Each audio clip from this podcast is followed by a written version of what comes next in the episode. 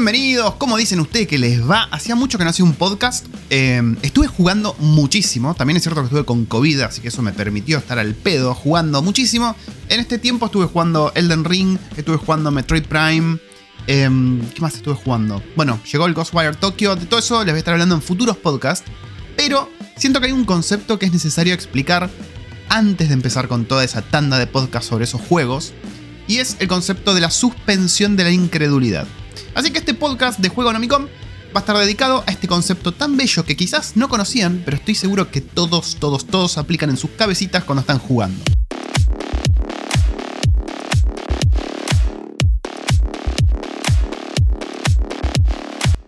Bueno, la suspensión de la incredulidad es un término que acuñó eh, un filósofo, ¿sí? así como lo escuchan, un filósofo Samuel Taylor Coleridge, Coleridge, no sé cómo se pronunciará, y de lo que habla más o menos esto es una especie de, mm, papel que firmamos nosotros mentalmente cuando nos metemos a disfrutar o bueno, a, a experimentar una obra de ciencia ficción. Esto puede ser un libro, puede ser una película, una serie, una partida de rol, ¿por qué no? O un videojuego. A ver, ¿a qué me estoy refiriendo? Cuando estamos nosotros leyendo algo, estamos viendo una película o estamos jugando un juego, eh, ese mundo en el que estamos, ese contexto en el que estamos, tiene ciertas reglas. Estas reglas, como ustedes imaginarán, no siempre tienen que ver con las reglas del mundo real. Por decir un ejemplo, estamos jugando al Mario, ¿no? Al Mario 3D World. eh, nosotros sabemos que si tocamos, en el mundo real no tocamos un hongo con cara de gato y nos transformamos en un gato que obtiene poderes. Sin embargo, en ese mundo nosotros decimos, ok, esto, esto pasa, esta es una regla de este mundo. O que Mario salte tantos metros, o que Luigi salte más metros. O si estamos jugando, no sé, al Witcher, que el fuego le hace daño a determinado tipo de criaturas. Todo ese, ese mundo tiene sus reglas, ¿bien? Que están planteadas ahí. Y eso es lo que nosotros en nuestra cabeza eh, elegimos tener esta incredulidad, suspenderla, ¿bien? A eso va la suspensión de la incredulidad, es suspender el proceso por el cual nosotros decimos, ah, esto es fruta, esto no puede estar pasando. ¿Viste cuando vos estás jugando cuando sos chiquito le mostré un juego a tu vieja? Y decís, mirá, mami, mira lo que estoy jugando. Y tu vieja dice, eh, pero eso es puro bolazo, ella no puede hacer eso. Bueno, ahí la señora no está, no está aplicando claramente eh, la suspensión de la incredulidad y uno como niño la está aplicando. Esto lo seguimos haciendo de grandes. Y de vuelta, no es algo que solamente hacemos con videojuegos. Por decir otra cosa, estamos viendo Harry Potter, estamos viendo El Señor de los Anillos. Nosotros sabemos que en ese mundo hay determinadas reglas. Nosotros sabemos que el anillo se comporta de una manera, que no lo podés destruir de un garrotazo. Todo eso está planteado. Y nuestra cabeza elige creerlo, ¿bien? Y abandonar todo tipo de incredulidad de acuerdo a las reglas físicas de nuestro mundo. Es una manera en la que nuestra cabeza se prepara para disfrutar de obras de ciencia ficción, básicamente. Ahora, ¿qué pasa cuando estas reglas que nos plantean esas obras de ciencia ficción las rompe el mismo material, ¿bien?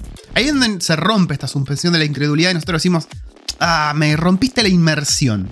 Escuchamos un montón, leemos un montón cuando decimos que un juego te rompe la inmersión. ¿Qué sé yo? Te encontraste una pared invisible que no te deja avanzar por un lugar que claramente podría avanzar el personaje.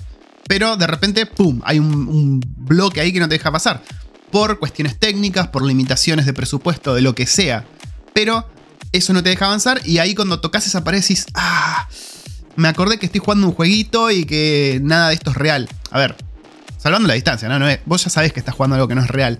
Pero eso ahí rompe ese contrato que vos estás firmando con la obra de ciencia ficción, rompe esa suspensión que vos estás eligiendo voluntariamente tener de incredulidad, de no creer lo que está pasando ahí, y te recuerda, bien te saca de esa inmersión, te recuerda que es un juego con, con todas sus cosas artificiales, o una película.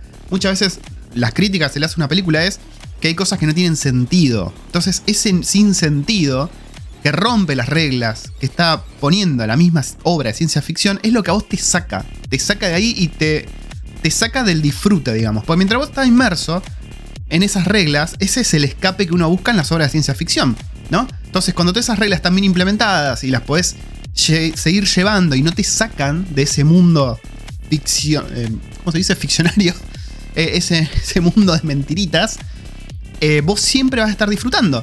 Ahora, cuando se rompe esta, esta inmersión, ya sea en un juego, debido a, cuestiones técnicas, a cuestiones de diseño, o en una película, en cuestiones de guion, bien, ahí es donde se rompe la inmersión y dejamos de disfrutar porque se nos saca de ese contexto.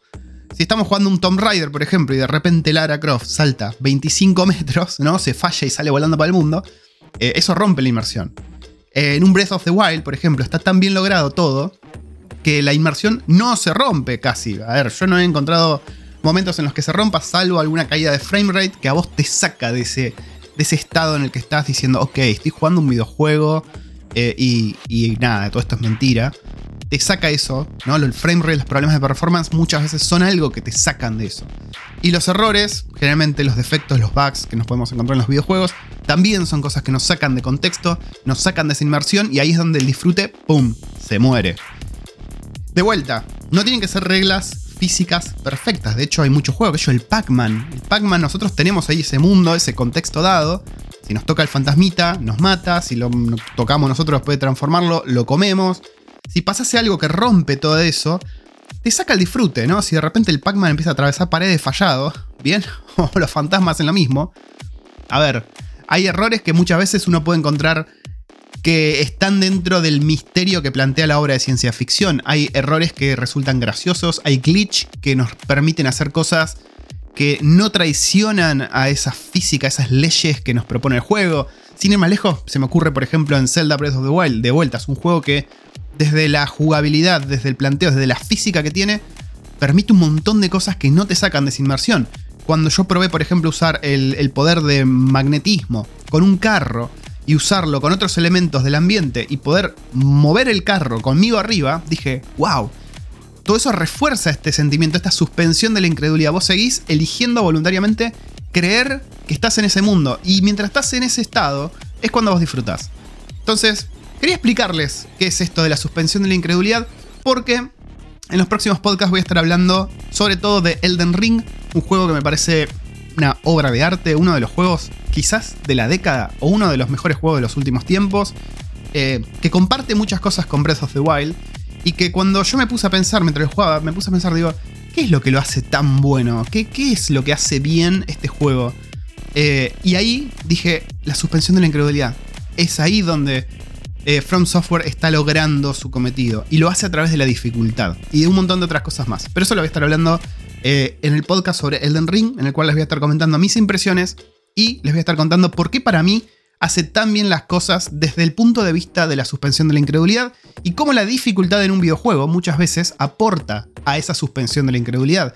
Y creo que es uno de los puntos que Front Software eh, adoptó como propios, ¿bien? Y es uno de los puntos que quizás no lo escuché tanto, va, no lo escuché hasta ahora ser mencionado por otros profesionales o comunicadores del ambiente de los videojuegos, pero yo creo que viene por ese lado, la suspensión de la incredulidad dada por la dificultad y en el caso del Den Ring acompañado de un montón de otras cosas más. Así que los voy a dejar con este podcast cortito y al pie, menos de 10 minutos, explicando el concepto de suspensión de la incredulidad. Esa fue la waifu que está gritando cuando está jugando al Ghostwire Tokyo. Otro juegazo del que voy a estar hablándoles en los próximos podcasts. Ahora sí, los voy a dejar unos anuncios y nos vamos.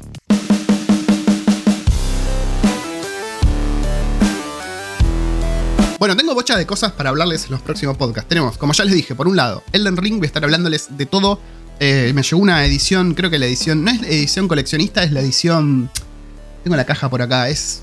Nada, la del día 1, qué sé yo, viene con un par de cosas. De hecho, venía con un, póster muy copado que lo encuadré. Miren lo que me gustó el juego, que me lo encuadré. Y lo tengo acá en la oficina. Metroid Prime también fue otro juego que me terminé estas últimas semanas. Juegazo increíble. Eh, también voy a estar hablando de eso. Vamos a estar hablando también de Ghostwire Tokyo, que también salió hace muy poquito y lo estuve jugando. Todavía tengo que jugarlo un poco más. Y les voy a estar hablando también de el, novedón, ¿no? La novedad enorme que tiró Sony con PlayStation Plus, agregando el servicio tipo Game Pass. Vamos a ver qué se trae entre manos. Hoy me llegó el mail anunciando todo eso. Vamos a probarlo, vamos a chequear y vamos a hablar de eso en los próximos podcasts.